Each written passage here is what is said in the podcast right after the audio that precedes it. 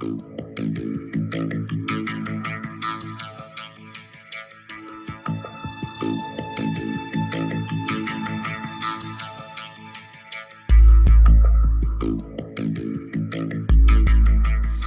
ich freue mich wieder, einen Gast bei, zu Gast bei Lisa zu haben. Ich begrüße ganz herzlich Frau Viola Usselmann. Hallo, Frau Usselmann.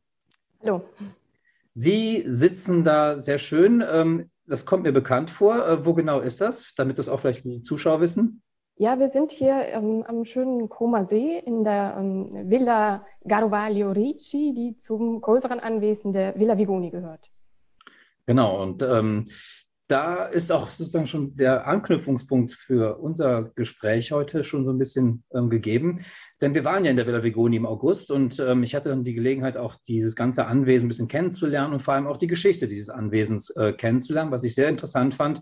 Und was mich dann wiederum auf die Idee brachte, ob man nicht ähm, so ein bisschen die aus diesem aus diesem Anwesen heraus das zum Anlass nehmen könnte, um vielleicht eine etwas weitere Geschichte zu spannen, ähm, über die wir heute vielleicht sprechen könnten, ähm, nämlich die Geschichte sozusagen ein, oder exemplarisch an der Biografie eines, ja, eines sehr erfolgreichen Textilfabrikanten aus Frankfurt am Main, ähm, der nach äh, Mailand umgesiedelt ist und dort eben eine sehr erfolgreiche Karriere als Fabrikant äh, absolviert hat, aber auch kulturell für, das, äh, für die Gesellschaft in Mailand eine Rolle gespielt hat um das sozusagen zum Anlass zu nehmen, um einen etwas größeren Bogen zu spannen.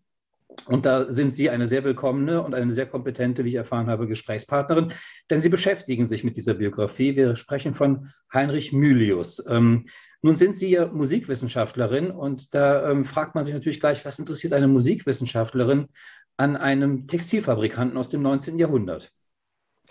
Ja, also das ist eine berechtigte Frage.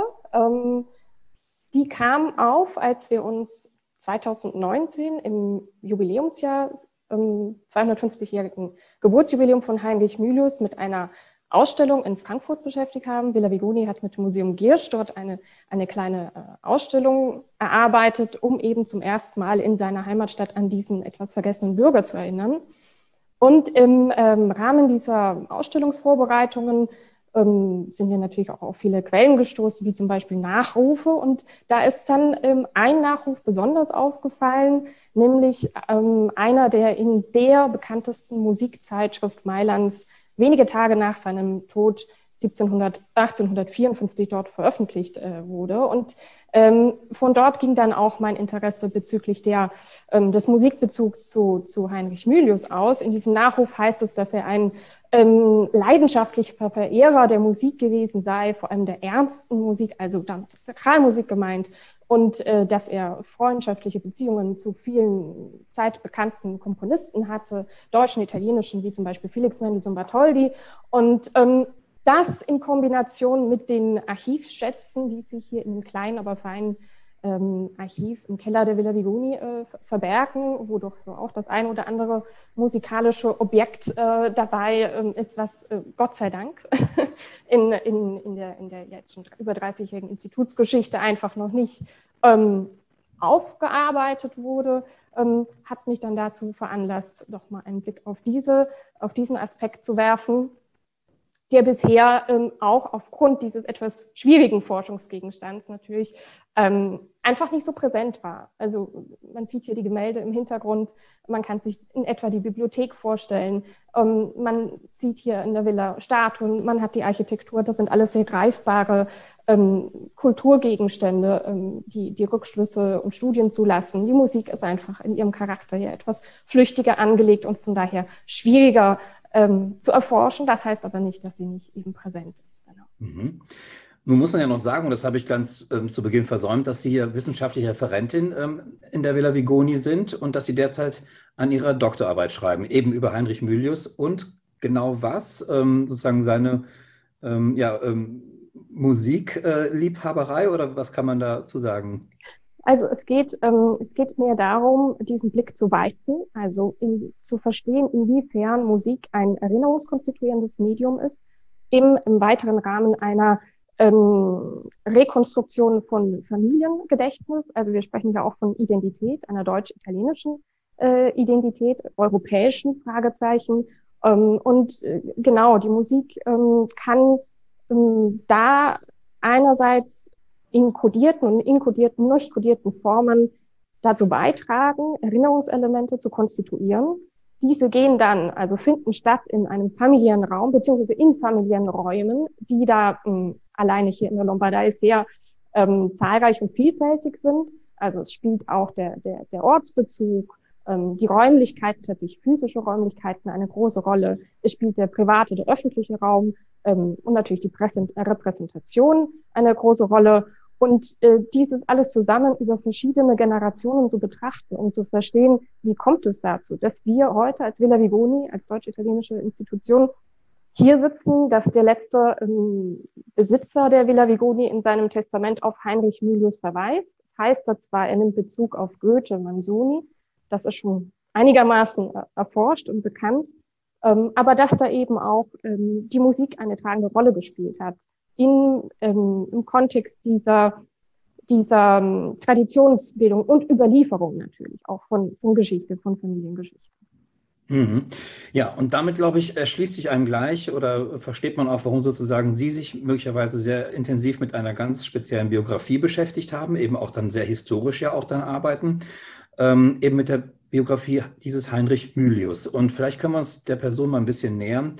Ähm, wir haben ja schon erfahren, ähm, dass er aus Frankfurt am Main stammt, also aus der Rhein-Main-Region, ähm, eine Großregion, eine Metropolregion, in der eben Frankfurt sozusagen die Hauptstadt ist.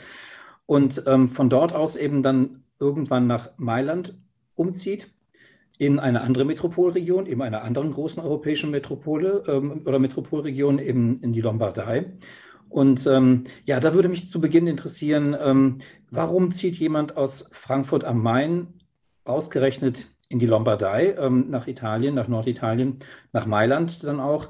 Ähm, gibt es da Rückschlüsse, die man ziehen kann, dass es ohnehin eine Verflechtung gegeben hat zwischen diesen beiden Großregionen in Europa? Denn Sie haben ja eben auch Europa angesprochen, wie weit er sozusagen auch für das europäische, äh, für europäische Erinnerungsgeschichte eine Rolle spielen kann. Ähm, sind diese beiden Regionen irgendwie miteinander verflochten gewesen? Kann man das irgendwie herleiten? Ja, also mm, wir sprechen hier von den, vom Ende des 18. Jahrhunderts, also 1790er Jahre. Und da stellt sich diese Frage natürlich noch, äh, also umso mehr. Heutzutage denke ich, wäre der Sprung von Frankfurt nach Mailand jetzt nicht so erstaunlich oder auch andersrum. Mhm. Aber da haben wir schon die Verbindung, nämlich äh, Handel und Finanzen. Und das ist tatsächlich ein roter Faden, der diese beiden Regionen schon seit dem 15. Äh, Jahrhundert verbindet ähm, dieser ja, zentrale, zentrale Knotenpunkte im, ja, europäischen, im europäischen Handel als Konkurrenz gerade zu den Seewegen. Ähm, da sind diese zwei Städte einfach schon ganz lange ähm, präsent. Ähm, dazu kommt, dass sich bereits im, seit dem 17. Jahrhundert italienische Händler vermehrt in Frankfurt niedergelassen hatten. Also Frankfurt tatsächlich ein Referenzpunkt war für italienische ähm, Händlerdynastien und was wiederum im, im, Rückwirken dann dazu geführt hat, dass im äh, 18., 19. Jahrhundert dann auch für Frankfurter Händler natürlich die Lombardei mit Schwerpunkt Mailand einfach ähm, attraktiver wurde, weil bekannt war, weil man Gesichter kannte, weil man Schicksale kannte, weil man Familien kannte, weil man ähm, schon Handelsnetzwerke ähm, hatte. Ähm, dann ist natürlich die Lombardei aus zwei weiteren äh, Gesichtspunkten besonders interessant ähm, für in Frankfurt aktive Handelsunternehmungen im, im 18., 19. Jahrhundert. Zum einen ähm, lag der Schwerpunkt in der Lombardei ähm, seit vielen Jahrhunderten auf der Textilproduktion und Textilhandel, vor allem auf der Seiten, äh, auf, dem, auf, dem Seiten, auf der Seitenproduktion. Und ähm, die viele in Frankfurt ansässige Handelsfamilien, wie zum Beispiel die Mylius, aber auch um andere Namen zu nehmen, Souchet, Schunk ähm, und, und viele andere, waren genau in diesem Gewerbe tätig, also im Manufaktur, Textil, Leinen, ähm, Versand und ähm, Handel. Mit Schwerpunkt, mit Ausrichtung vor allem auf den englischen Markt, also Manchester und London. Und ähm, von daher war es mh, mm, zunächst erstmal logisch, da auch diese Verbindung nach, äh, in, die, in die Lombardei zu schlagen, um eben direkten, direkten Zugang auch zu der ähm, Seidenproduktion zu haben. Ähm, nichtsdestotrotz war dieses äh, lombardische Pflaster schwierig für, äh, für, für ausländische Händler. Einfach äh, dadurch, dass es relativ überschaubar war, ähm, dass ja, es ansässige Händler bereits gab. Und ähm, das wiederum hatte zur Folge, dass nur diejenigen dort Erfolg hatten, die erstens einen gewissen ja, durch, Durchhaltevermögen an den Tag legten, zweitens einen großen Innovationsgeist mitbrachten und das auch, also nicht nur auf dem geschäftlichen Bereich, sondern auch auf dem technischen, wissenschaftlichen, dass man da einfach bereit war, Risiken einzugehen und neue Dinge auszuprobieren. Ähm, das wiederum war ähm, möglich dank einer relativ, ähm, also gerade gegen Ende des äh, 18. Jahrhunderts, ähm, positiven Handelspolitik. Also die Habsburger ähm, Erbfolge, Angelegenheiten, die Konkurrenz zum Königreich Sardinien-Piemont, all das ähm, führte dazu, dass gerade in diesem Zeitfenster, also vor dem napoleonischen Besetzung Mailands, ähm, vieles vereinfacht war. Also es wurde viel in Infrastruktur investiert, es wurde ähm, es wurden Handelsabkommen mit benachbarten Regionen abgeschlossen. Und ähm, genau in dieses Zeitfenster kommt jetzt also Heinrich Mylius äh, nach, äh, nach Mailand. Äh, es ist natürlich nicht seine Idee, er ist Anfang 20, sondern er wird von seinem Schwager ähm, praktisch geschickt. Er ist das jüngste Kind einer 13-köpfigen, 15-köpfigen Familie ähm, hat also Brüder, die sehr etabliert sind und sehr erfolgreich sind zwischen Frankreich und London, Manchester. Und ähm, da war, diese, war dieser Ansatz, also wir nehmen jetzt hier unseren Jüngsten und ähm, bilden ihn gut aus und schicken ihn mit diesen Qualitäten versehen ähm, nach Mailand. Der, der, der Ansatz sozusagen. Mhm. Ja, und das ist, glaube ich, nochmal ganz interessant, ähm, das sich nochmal äh, vor Augen zu führen, was Sie gerade angesprochen haben, die europäische ähm, Gemengelage, sozusagen die politische Gemengelage in der Zeit, in der Heinrich Mylius sozusagen aus Frankfurt nach ähm, Mailand wechselt. Mhm. Wir haben eben dort noch gar keine Nationalstaaten, wie wir sie heute kennen, in der Form, dass es ein Deutschland gegeben hätte oder ein Italien gegeben hätte, sondern Sie haben ja schon ähm, äh, angesprochen, sozusagen die auch dynastischen Verflechtungen, die jeweiligen ähm, äh, Zugehörigkeit der einzelnen Regionen zu unterschiedlichen Herrschaftsgebieten ähm, damals. Also das, glaube ich, sollte man sich immer wieder vor Augen halten, dass wir damals eben noch eine ganz andere staatliche, wenn man so möchte, Ordnung in Europa hatten, als wir sie vielleicht heute vor Augen haben, wenn wir von Italien oder Deutschland sprechen. Und insofern vielleicht auch dann diese zwei Regionen nochmal in Europa natürlich nochmal ähm, in einem ganz anderen Zusammenhang zu sehen sind, außer eben in diesen engen nationalstaatlichen Rahmengebungen, die wir heute halt haben. Ähm, ja, als dann Heinrich Mühle sozusagen dann ähm, nach Mailand geschickt wird, ähm, ist er da sozusagen schon ein, ja, also kommt er mit einem guten ähm, finanziellen Polster nach Mailand? Ähm, ist er sozusagen aus gutem Haus ähm, sozusagen nach Mailand geschickt worden oder musste er sich dort erstmal auch was aufbauen? Wie kann man sich das vorstellen? Ja, also man muss sich das tatsächlich äh, sehr kompliziert, eine große Herausforderung, als große Herausforderung vorstellen. Ähm, die Familie Mylius war in Frankfurt zwar etabliert, aber eine relativ kleine ähm, Handelsdynastie noch. Also sind hier Ende des äh, 18. Jahrhunderts. Mhm. Ähm, sie waren gut vernetzt innerhalb Frankfurts und eben nach, nach England, aber sie hatten noch kein großes finanzielles ähm, Polster, wie Sie gerade sagten. Also Heinrich Mylius kam nach Mailand und da war dann eben genau dieser Innovationsgeist und Risikogeist gefragt. Also er ähm, gründet zunächst eine Filiale äh, der, der, der Familien, äh, Familien, des familiären Handelsunternehmens und Speditionsunternehmens und ähm, ist dann aber relativ schnell da äh, erfolgreich. Jetzt stellt sich natürlich die Frage, weshalb ist er erfolgreich? Also ähm, das setzt ja voraus, äh, dass er sich ähm, sehr gut integriert haben muss. Ähm, dazu gehört natürlich erstmal auch die Sprache ähm, äh, zu beherrschen, also Italienisch, dass die Österreicher natürlich eine ähm, wichtige Stellung, um es mal vorsichtig auszudrücken, in der Stadt mhm hat dazu geführt, dass gerade die deutschen Händler auch so eine Art Mittlerfunktion hatten. Also sie gehörten eben nicht dem österreichischen ähm, Beamtenapparat an und, und, konnten so zwischen der italienischen Seite oft, äh, oft vermitteln, auch sprachlich. Ähm, auf der anderen Seite ähm, war dieses ähm, sich eine, eine Stellung ähm, in der Gesellschaft ähm, verschaffen, natürlich auch eng verbunden mit, äh, mit Engagement, also bürgerschaftlichem Engagement. Das heißt, ähm, diese Handels, äh, diese Handelsebene ähm, war nur ein Element. Der andere, viel, viel, vielleicht sogar viel wichtigere, war eben dieses, wie bringt sich ein ähm, deutscher, ähm, evangelischer, noch dazu, ähm, Bürger, oder sagen wir mal, deutscher, deutscher Bürger, im weitesten Frankfurter Bürger, in diese Mailänder Stadtgesellschaft ein. Und zwar bis zu dem Maße, dass ihm schließlich äh, in seinem in seinem Nachruf die ganze äh, Stadt hinterher trauert. Also das ist so diese, diese, diese, große, ähm, diese große Frage, der wir ja auch äh, versuchen, hier eben nachzugehen.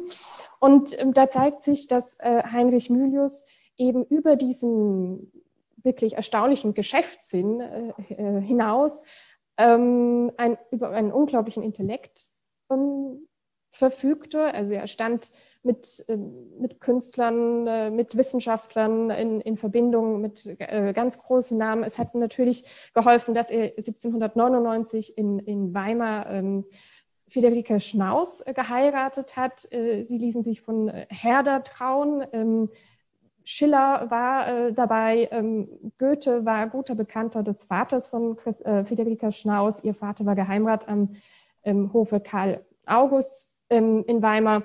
Und ähm, das, äh, also diese, diese, also dieser kurze Einblick hm, zeigt einfach schon, wie wichtig ähm, Heinrich Mühles dann auch diese ähm, Position genutzt hat, also wie intensiv er diese Position genutzt hat, diese Kontakte zu haben ähm, über dieses ähm, Händlernetzwerk hinaus. Mhm. Ähm, ja, dann, also das, was sozusagen diese zwei Seiten, die jetzt schon angesprochen wurden, ist das eine dieses wirtschaftliche. Ich baue eine, äh, eine Filiale auf, ich gründe darauf eine, eine Bank, ich ähm, expandiere. Ähm, Heinrich Mühles hat Anfang des 19. Jahrhunderts dann auch eine ähm, Fabrik erworben, nordwestlich von Mailand gelegen, Boffalore, das ist ein kleines Örtchen, ähm, eine, eine Seitenhaspelfabrik. Lombardei war zu der Zeit ähm, eine der äh, Seitenproduktionszentren, den wichtigsten in ganz Europa. Das ist auch oft vergessen heute. Also wenn man Beschreibungen aus dem eben Anfang des 19. Jahrhunderts liest oder auch 18. Jahrhundert, wie zwischen Mailand und Turin einfach die Straßen von Maulbeerbäumen gesäumt waren, dann und auch hier am Koma See, ähm, dann ähm, erstaunt einen das immer wieder. Und ähm, Heinrich Mülius investiert also in diese, in diese Firma, schickt seinen Sohn, der 1800 geboren wurde in Mailand nach Deutschland zur Ingenieursausbildung und investiert da einfach ganz massiv in einen, diesen technischen, äh, technischen Fortschritt.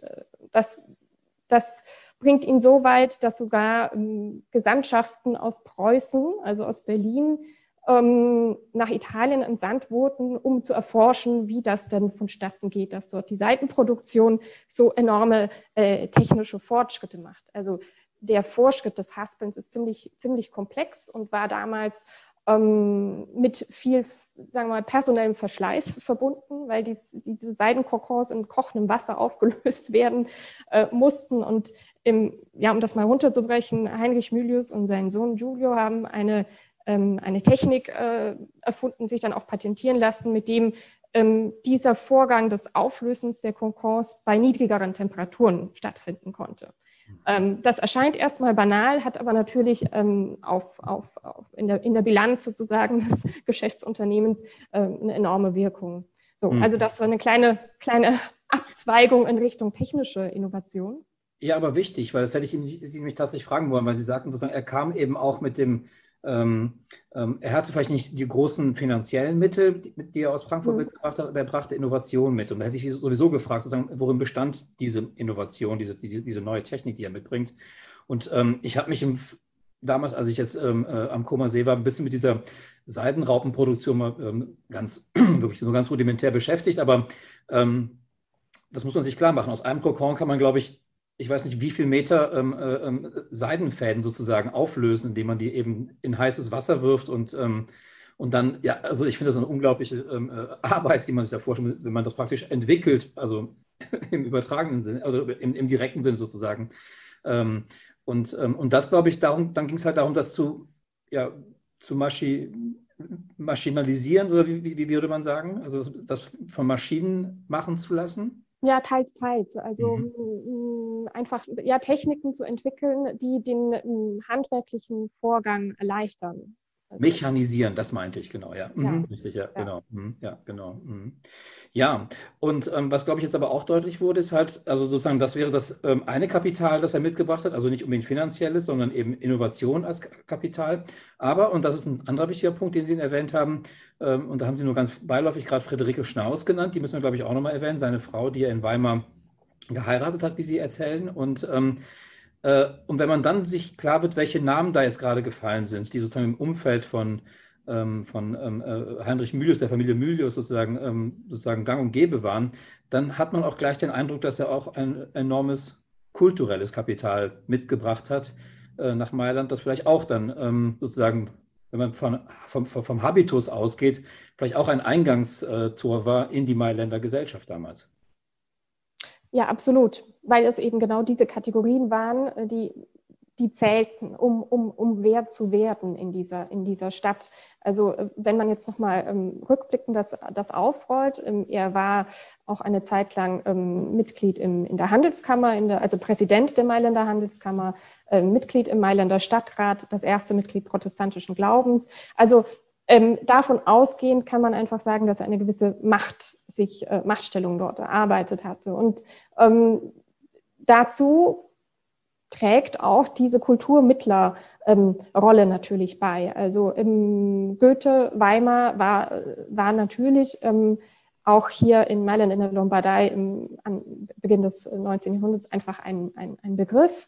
Ähm, er hat ähm, ja, vielleicht ist bekannt diese, diese, diese Reise von Karl August äh, nach Mailand. Äh, da hat er ähm, ihm beratend zur Seite gestanden und ähm, ja, also diesen, diesen, diese, diese engen Kontakte, das kann man sich, kann man sich erstmal kaum, kaum vorstellen. Es erscheint so ein bisschen ähm, ja, seltsam. Ein Kaufmann, der äh, äh mit Goethe quasi fast per Du ist. Hm. Also sie war nicht per Du, aber auf dem, Kannten sich gut, ja. ja.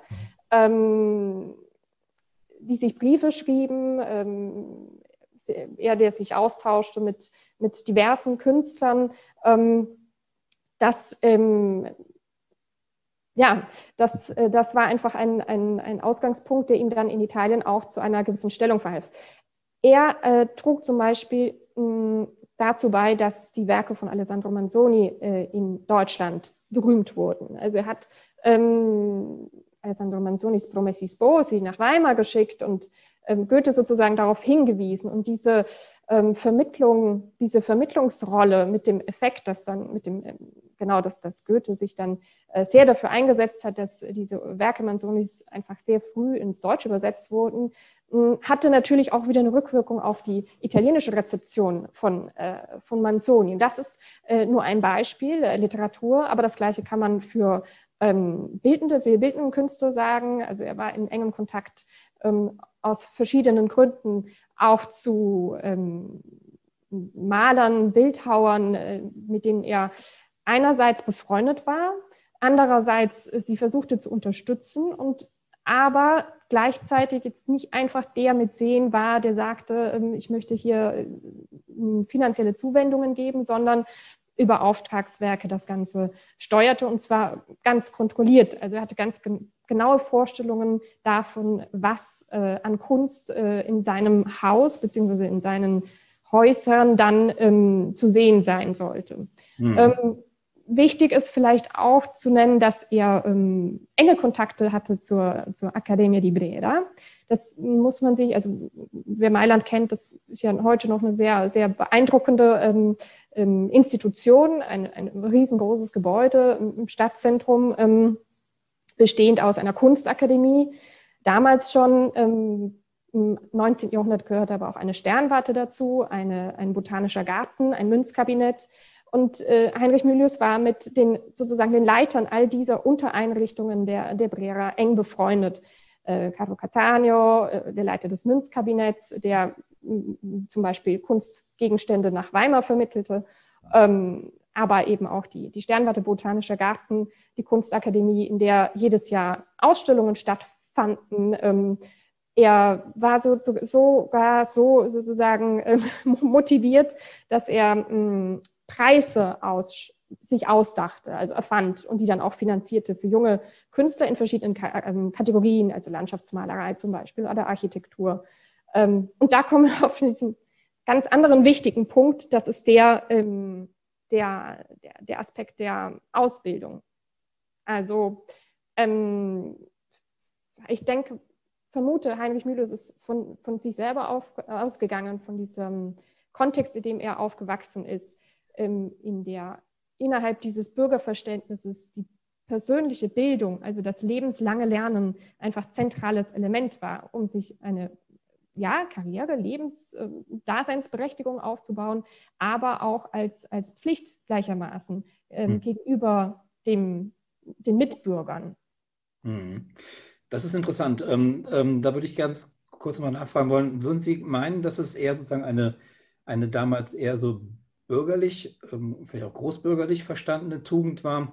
Oder kommt das ganz stark auch aus diesem Protestant, aus, aus einer protestantischen Ethik heraus, sozusagen, dass man eben auch ähm, ähm, eine Pflicht hat, sozusagen sich in dieser Welt zu verorten und auch in dieser Welt eben auch ähm, einen Beitrag zu leisten ähm, und das eben auch aus sehr persönlicher, intrinsischer ähm, Motivation heraus sozusagen.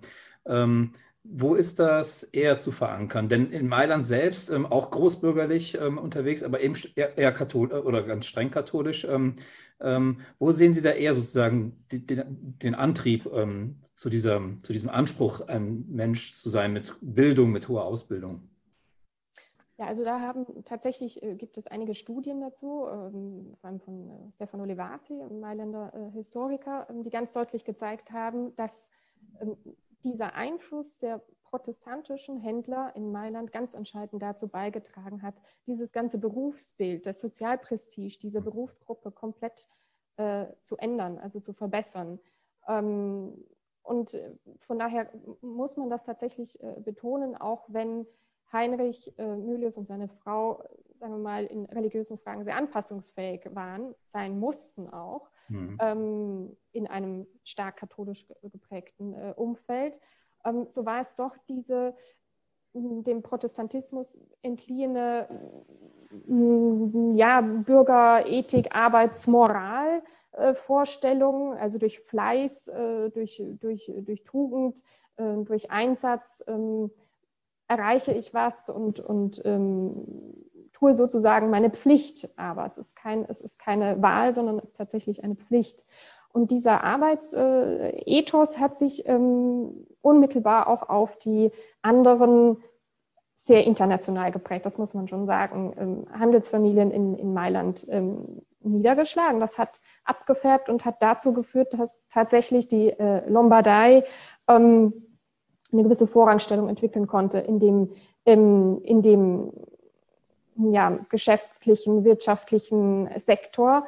Ähm, eben A durch die Verbindung mit der Wissenschaft, Technologie und B mit diesem Ansatz, äh, das sehr, ja, was wir einfach allzu gut kennen, ja, dieses, dieses ähm, sehr ähm, ähm, orientierte, sehr ja, bewusste Abarbeiten von, von, von Aufgaben führten eben zu dieser, zu dieser, zu dieser ja, bürgerlichen, bürgerlichen Ethik. Und ähm, vielleicht nochmal auf die Rolle der, der Religion eingehen. Also das muss man sich auch vorstellen, dass es ähm, hier Anfang des 19. Jahrhunderts in, in Mailand quasi keine protestantische äh, Gemeinde in, in Mailand gab. Es gab auch keine, keine Kirche, es gab keinen Ort. Ähm, was dazu führte, dass die Mylius ihren Sohn, äh, der 1800 geboren wurde, in einer äh, katholischen Kirche taufen ließen. Und ähm, das durch die zieht so diese gesamte Familiengeschichte der, der Mylius Vigoni. Also immer diese Anpassungsfähigkeit, ähm, Kompromissfähigkeit auch und äh, ja auch die Kunst zwischen zwei, mindestens zwei Religionen und Sprachen, Kulturen hin und her ähm, zu wechseln und sich den Gegebenheiten anzupassen. Nichtsdestotrotz setzt sich Heinrich Mühlus und dann auch seine, ähm, seine Nachfahren setzen sich ähm, stark dafür ein, dass eine äh, evangelische Gemeinde in Mailand entstehen konnte. Ähm, das betrifft dann sogar die politische, also Kommunalpolitik sozusagen, wo, ähm, wo man ganz deutlich sieht, okay, da werden alle Register gezogen. Ähm, um das auch äh, zu, zu, rechtfertigen. Stoßt natürlich auf enormen Widerstand in, in der Stadt zunächst, aber dank solcher Galionsfiguren eben wie äh, dem bekannten Händler Heinrich Mülius und, und ähnlichen Kramer Säuferheld, ähm, konnte man dann, konnte man dann auch nicht ähm, sozusagen nicht allzu lange da Widerstand leisten. Und, ähm, aber erst in den 60er, 70er Jahren, also nach dem Tod von Heinrich Mylius, wurde es dann tatsächlich konkret umgesetzt. Also konnte sich eine äh, protestantische Gemeinde offiziell ähm, versammeln und gründen. Und in den 60er Jahren, Ende der 60er Jahre, wurde dann auch die evangelische protestantische Kirche ähm, errichtet, die auch Gott sei Dank heute noch in Mailand äh, steht und zu sehen ist. Und ähm, interessanterweise auf einem Grundstück, das einem ähm, Großneffen von Heinrich Mylius gehörte, Federico Enrico Mylius. Das war erst in die Fußstapfen seines Großonkels getreten, hatte enormen Erfolg, genau in dem gleichen Sektor, also zwischen Handel, Bank und äh, Kultur und hatte da in, in bester, auch zentraler Brera-Lage, via Montebello, äh, ein, ein Grundstück erworben, sich ein kleines, kleines Häuschen gebaut und hat dann eben dieser Gemeinde ähm, sein Grundstück zur Verfügung gestellt. Mhm. Und ähm, das ist äh, ja die Tatsache, dass diese evangelische Kirche bis heute ähm, existiert. Die Gemeinde dort in, in Mailand auch relativ groß ist, auch heute noch natürlich vorrangig äh, deutschsprachig ähm, ist einfach so ein, ein, auch ein Element der Erinnerung. Mhm. Ja, ähm, da würde mich ganz äh, ähm, konkret interessieren, wie groß ist denn diese protestantische Gemeinde in Mailand? Sind das vor allem, also sind das vor allem dann ähm, irgendwelche ähm, ähm, Zugereisten oder Einwanderer aus Deutschland, die sozusagen die ähm, protestantische Gemeinde in Mailand bilden? Oder sind es auch Händler möglicherweise aus, ähm, aus den Niederlanden oder ähm, aus, äh, aus, von den britischen Inseln? Oder woher kommen die eigentlich? Ja, also das war im, im Anfang des 19. Jahrhunderts tatsächlich vor allem deutsche äh, und Schweizer äh, mhm. Händlerfamilien. Ähm, sie waren auch einfach sehr, sehr wenige. Also im Ende des 18. Jahrhunderts waren sieben ähm, Handelsfamilien protestantischen Glaubens in das, in das Register eingetragen. Bis zur Mitte des Jahrhunderts verdreifacht sich die Zahl dann, ähm, was natürlich auch nur bedingt Rückschlüsse auf die tatsächliche Anzahl ähm, zulässt. Aber ähm, ja, es ist doch vorrangig tatsächlich, also Deutschland, Schweiz und Frankreich gewesen, was sich da in, Mailand zu dieser niederländischen äh, Gemeinde ja. traf. Ähm, Interessanterweise sind auch die Dokumente im Kirchenarchiv, das ist alles äh, auf Deu in deutscher Sprache auch äh, verfasst. Also man hat da eine, eine, eine Mischung zwischen Deutsch und Italienisch, aber um auf Ihre Frage einzugehen, zum Beispiel äh, englische, französische Dokumente kommen da äh, nicht vor. Hm, ja, sehr interessant. Ähm, wenn wir nochmal auf dieses Arbeitsethos zu sprechen kommen und ähm, da ist es sicherlich immer interessant, ähm, ähm, Max Webers Buch sozusagen vor Augen zu haben, die äh, protestantische Ethik des Kapitalismus. Ähm, wenn man sich jetzt nochmal die ähm, Biografie von Heinrich Mylius nochmal anschaut, ähm, das ist ja ein enormes Aufgabenspektrum, was er sich da offenbar ähm, angeeignet hat. Das reicht eben vom Händler zum Fabrikanten, ähm, zum Banker, haben Sie sogar gesagt, und eben auch zum, ähm, ja, zum Kulturrepräsentanten oder wie auch immer, oder auch Kulturkonsumenten, wie auch immer. Ähm, wie schafft man das alles? Also, oder, oder muss man sozusagen die Biografie dann irgendwann so ein bisschen strukturieren und einteilen und sagen, es gab ein, äh, eine Phase in seinem Leben, in dem er sich vor allem sozusagen den Geschäften gewidmet hat. Und danach gibt es eine zweite Phase oder eine dritte Phase im Leben äh, von Heinrich Mylius, in dem das sozusagen umschlägt und man sozusagen die Geschäfte vielleicht in andere Hände übergeben kann und nur noch im Hintergrund sozusagen als Senior, wie man heute sagen würde, waltet und sich dann eben halt den, ja, den schönen Künsten, wenn man so möchte, sozusagen dann widmet. Ähm, ja. Gibt es da so einen Umschlagpunkt im Leben von Heinrich Mylius? Also es äh, trifft beides so. Da, mm, zum einen gab es tatsächlich einen Umschlagpunkt, aber zunächst ist natürlich wichtig zu betonen, wir sprechen immer von Heinrich Mühles, vielleicht auch manchmal etwas zu viel. Mhm. Heinrich Mühles stand natürlich nicht alleine da. Ähm, zum einen die, seine Ehefrau, die Verbindung, die es da gab, äh, ist gerade im kulturellen Kontext ganz äh, wichtig. Äh, zum anderen die Familiennetzwerke nach mm, Frankfurt und England muss man auch immer präsent haben ähm, die Vorbildfunktion seines großen Bruders Johann Jakob Mylius, der in, in Frankfurt ähm, ja einer der, der größten Kaufmänner seiner Zeit war und äh, Institutionen wie die Polytechnische Gesellschaft dort gründete.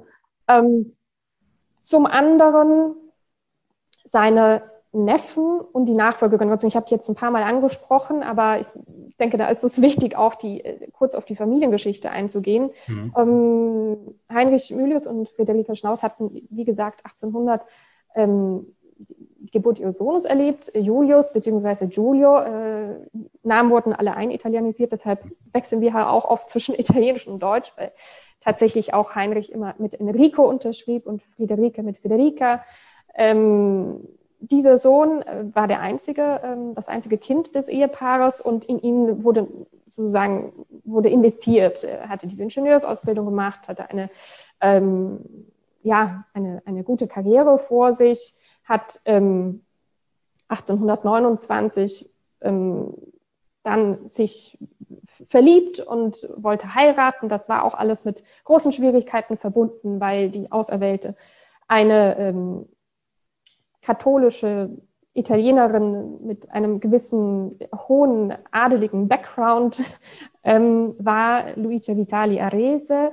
Ähm, das war eine sehr komplizierte Angelegenheit.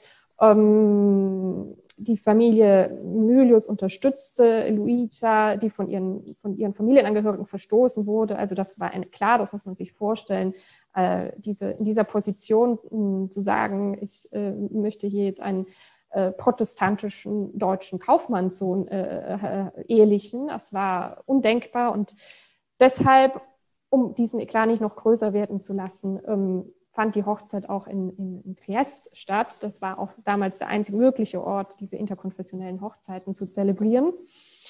Und ähm, dann kam dieser Schicksalsschlag, deshalb erzähle ich jetzt diese ganze Geschichte etwas ausführlicher, ähm, dass dieser Sohn Julius einige Tage nach der Hochzeit verstarb. Es kam ziemlich plötzlich. Ähm, er fühlte sich nicht gut. Man kann da, es gibt verschiedene Vermutungen, was er, was er wohl ähm, hatte. Aber mh, mm, die Ausgangslage war dann also mh, mm, sehr dramatisch und das in mehrerlei Hinsicht.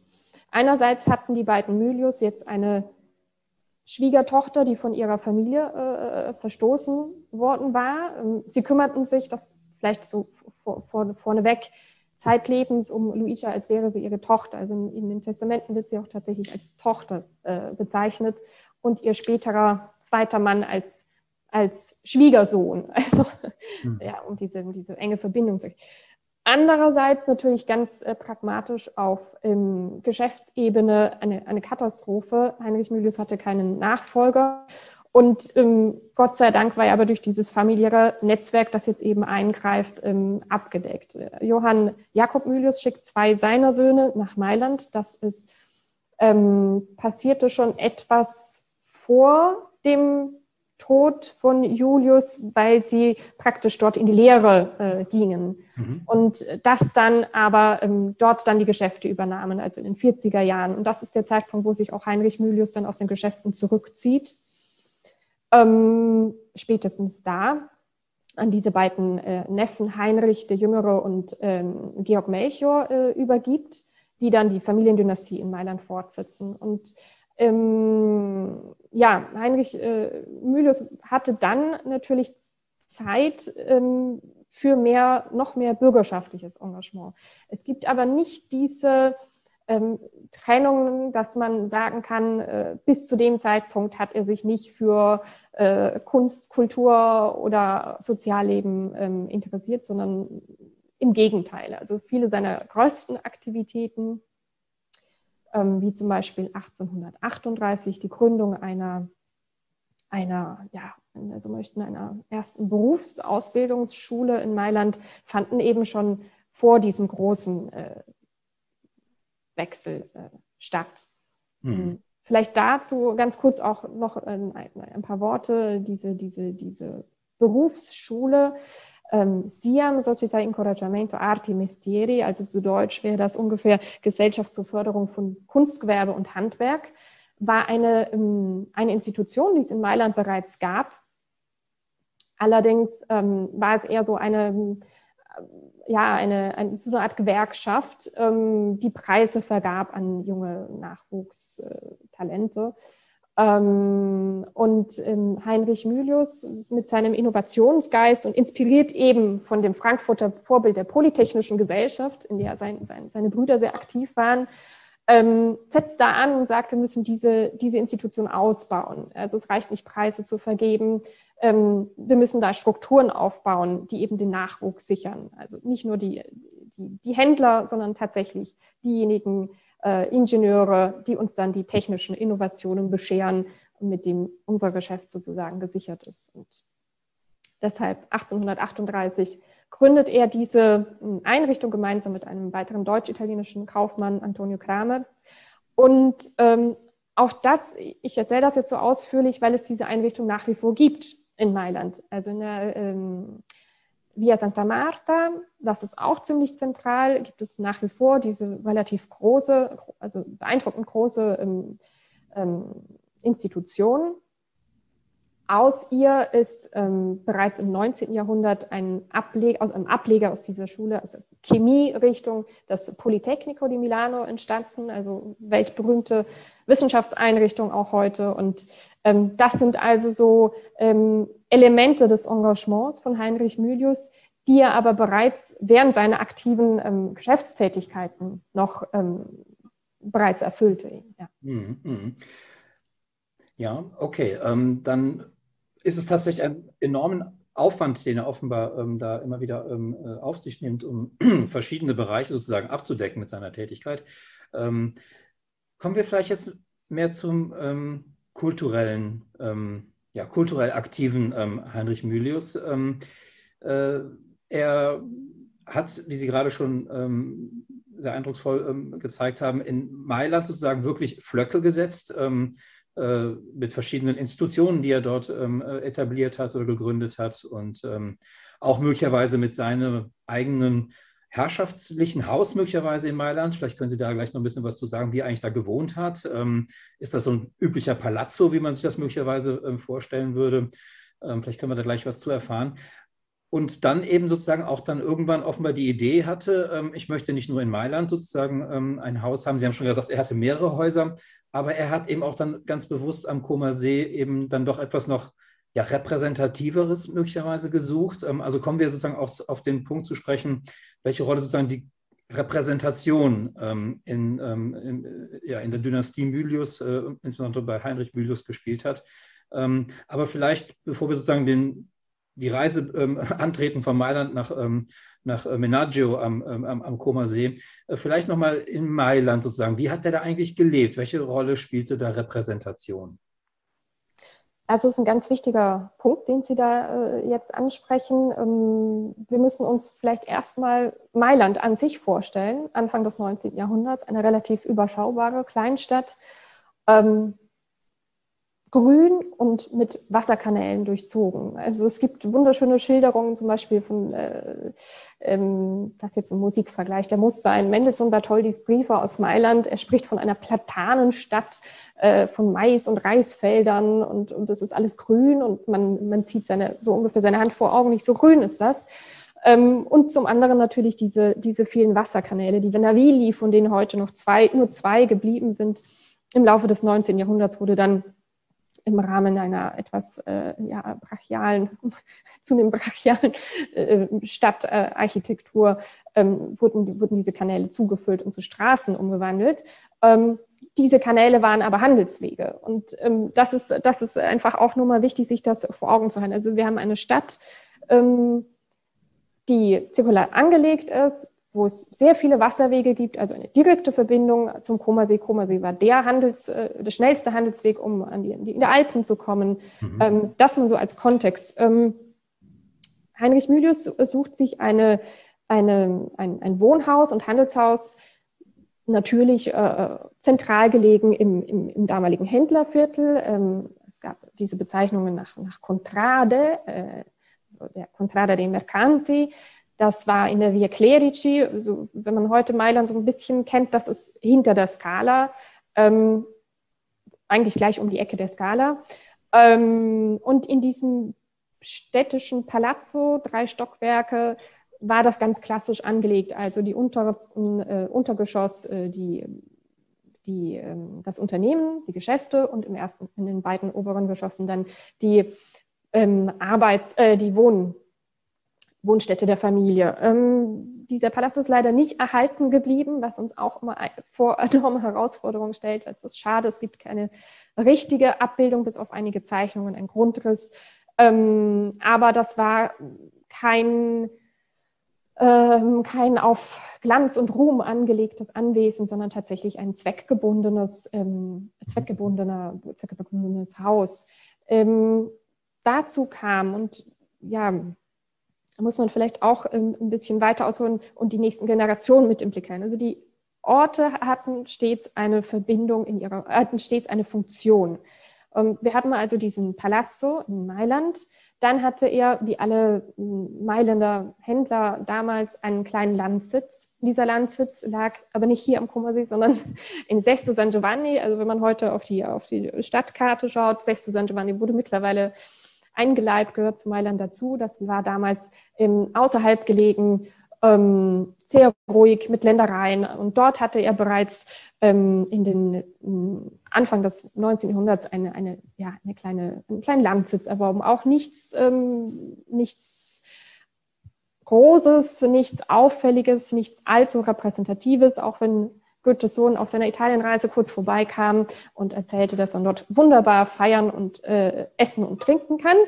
Ähm, nichtsdestotrotz, ähm, die Überlegung, wie kommen wir hier an den Koma See?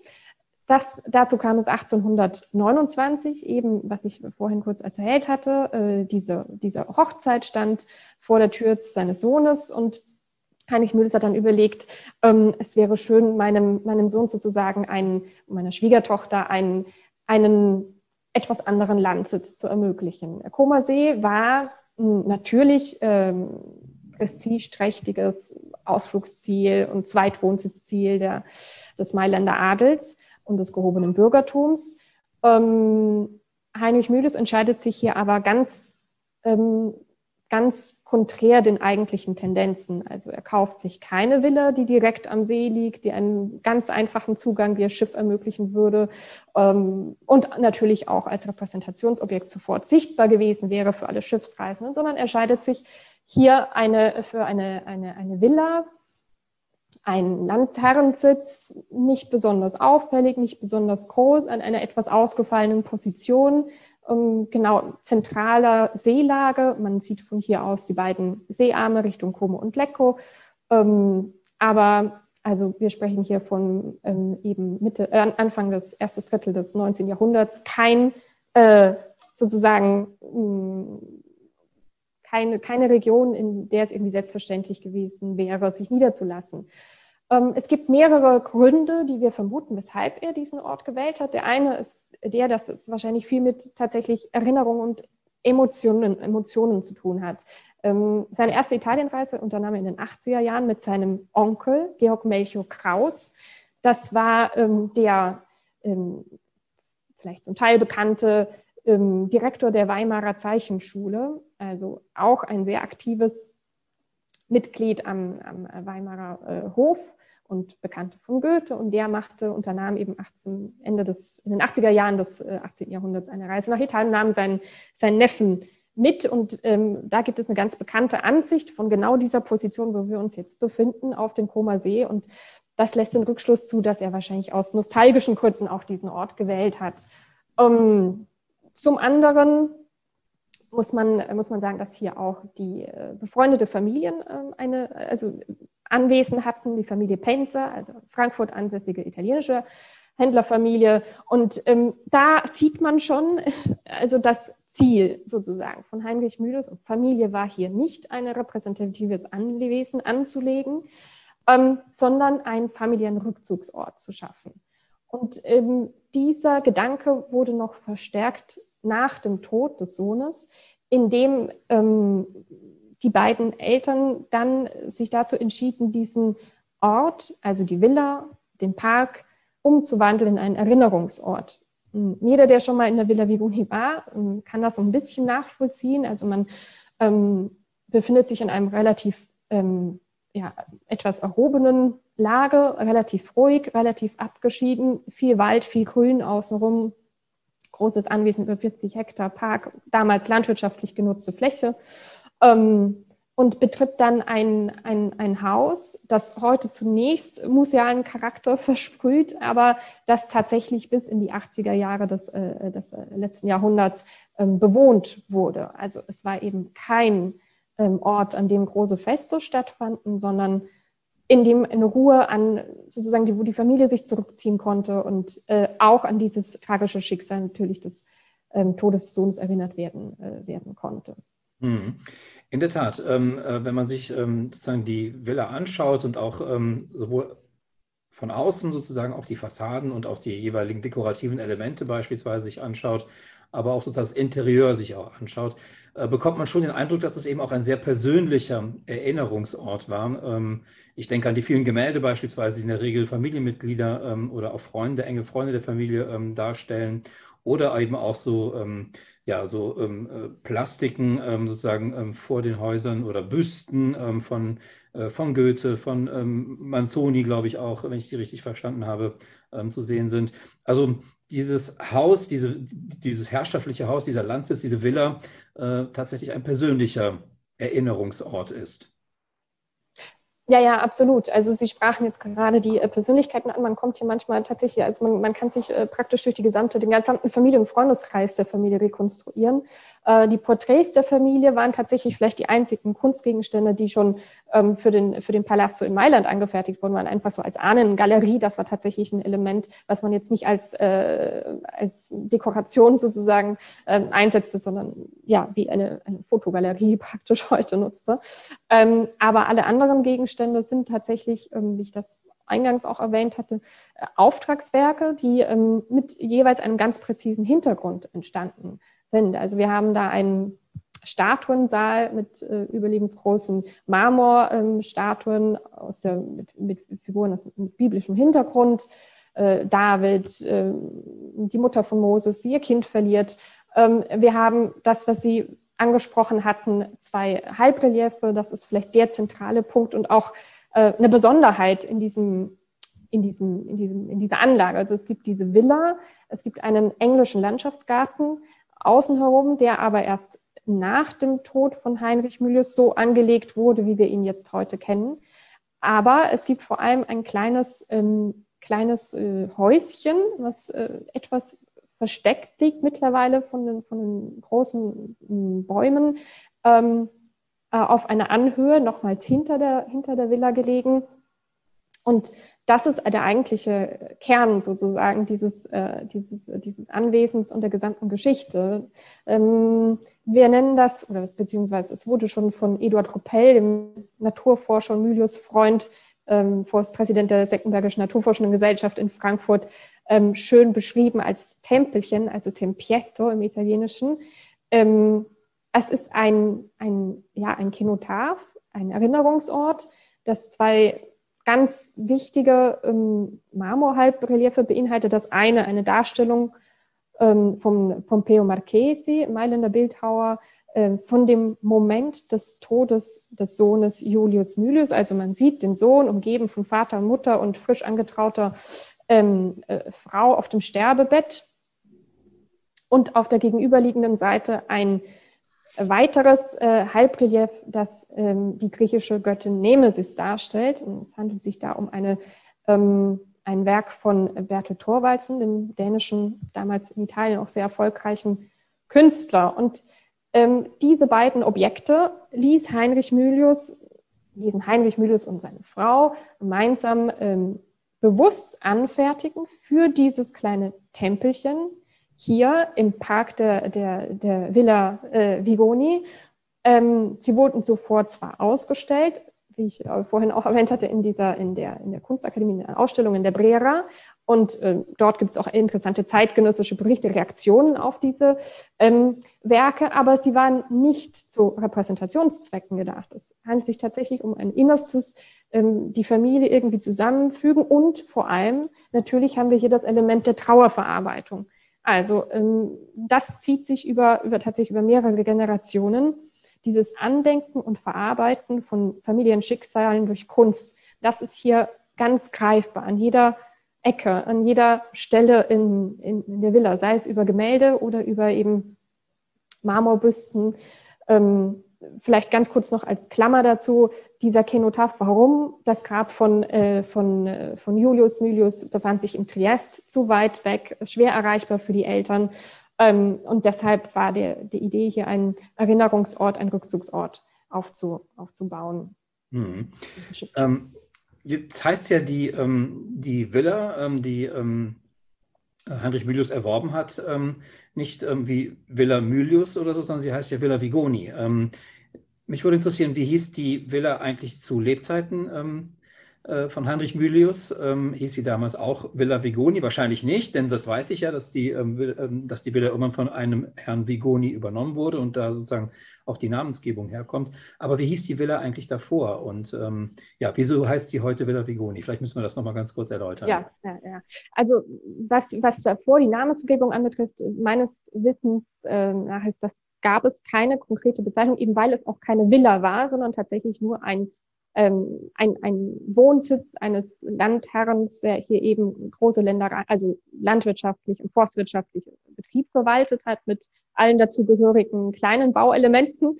Ähm, zu Villa Mylius wurde es dann eben in dem Moment, äh, in dem äh, die Familie Mylius sie erworben hatte. Und ähm, der Schwenk zu den Vivoni fand statt in dem Moment, als ähm, Luigia Vitali, also die äh, frisch anvertraute und ebenso frisch verwitwete äh, Frau des Sohnes Julius ähm, zum zweiten Mal heiratet. Und zwar fällt ihre Wahl, auch von der Familie nicht ganz ähm, willkommen geheißene Wahl, auf einen ähm, Mitarbeiter von Heinrich Mylius äh, in seiner, seinem Firmenunternehmen, Ignazio Vigoni, ein italienischer Adelige, der ähm, dann diese Rolle des Ersatzsohnes auch quasi übernimmt. Also hier auch wieder die unglaubliche Weltoffenheit ähm, des Ehepaars Mylius, die ähm, praktisch diese, die fünf Kinder dann auch, die aus dieser Ehe hervorgehen, äh, wie ihre Enkelkinder aufnehmen, aufwachsen. Jetzt könnte man natürlich immer noch sagen, ja, okay, aber es waren zwei komplett getrennte Familien. Ähm, dazu muss man diesen etwas sehr komplexen Stammbaum etwas reduzieren. Ähm, und zwar kommt es dann dazu, dass der mh, einer der dieser eben genannten fünf ähm, Enkelkinder in Anführungszeichen von, von, von Heinrich Schnaus, also ein Vigoni-Kind, Giuseppe Pippo, nicht ganz unbekannt, da Bürgermeister Mailands in den 90er Jahren des äh, 19. Jahrhunderts, eine gewisse Elvira Catulla Mylius heiratet um 1900.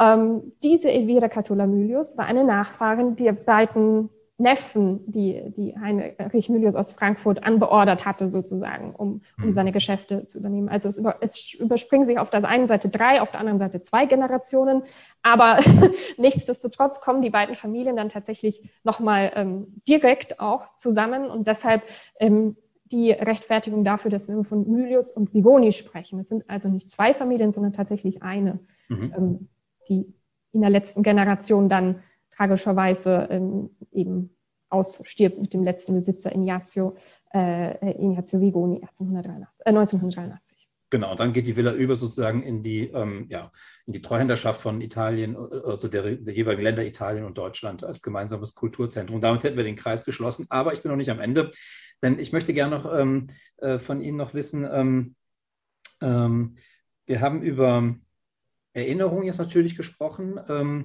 Mich würde aber auch der Punkt interessieren, Identität. Ähm, wenn wir bei Heinrich Mylius ähm, davon ausgehen, dass es ein Kaufmannssohn, ein Kaufmann aus Frankfurt ist, der dann sozusagen vor allem in seinen Großteil, den Großteil seines Lebens in Italien verbringt, in der Lombardei, ähm, in Mailand und dann eben später auch am Comer See.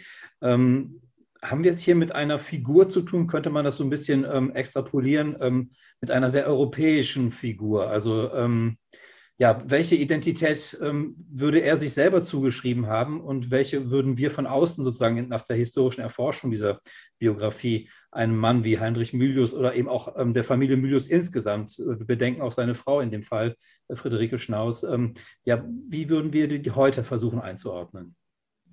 Also greifen da ein bisschen das Thema unseres Jubiläumsjahres auf 2019, beziehungsweise der Ausstellung, äh, die da eben den schönen, etwas provokativen Titel trug, ein europäischer Bürger zwischen Frankfurt am Main und Mailand. Mhm. Ähm, und das ist genau der Punkt, mit dem wir uns ähm, ja, auseinandersetzen, auch auf institutioneller Ebene natürlich als, als Daseinsberechtigung. Äh, wie passt das Ganze in ein europäisches Konzept? Ähm, ich würde vermuten, dass er selber das Wort Europa nicht gern gesehen hätte, genauso wie er die Zuordnung Deutsch oder Italienisch hätte für mich vermeiden mhm. wollen. Mhm. Ähm, er sah sich einfach als, als Bürger, Punkt. Ähm, und das sowohl Mailands als auch Frankfurts. Also das, äh, das entnimmt man auch seinem, seinem Testament. Da schreibt er das relativ ausführlich, dank seiner zweiten Heimatstadt. Und er hat auch zeitlebens die Bürgerschaft ähm, sozusagen Frankfurts beibehalten.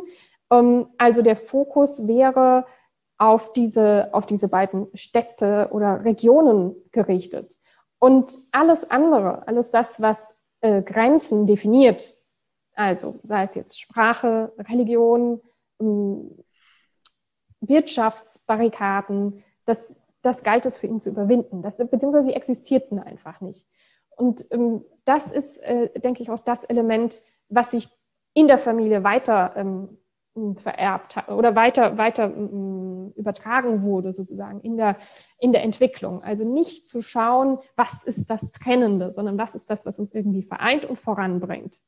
Ähm, und genau in diesem, in diesem Spirit äh, möchten wir auch als Villa Vigoni heute aktiv sein. Also sagen, ähm, lasst uns diese, diese Zuordnungen auch ähm, über, überspringen und schauen, was an Gemeinsamen uns voranbringt.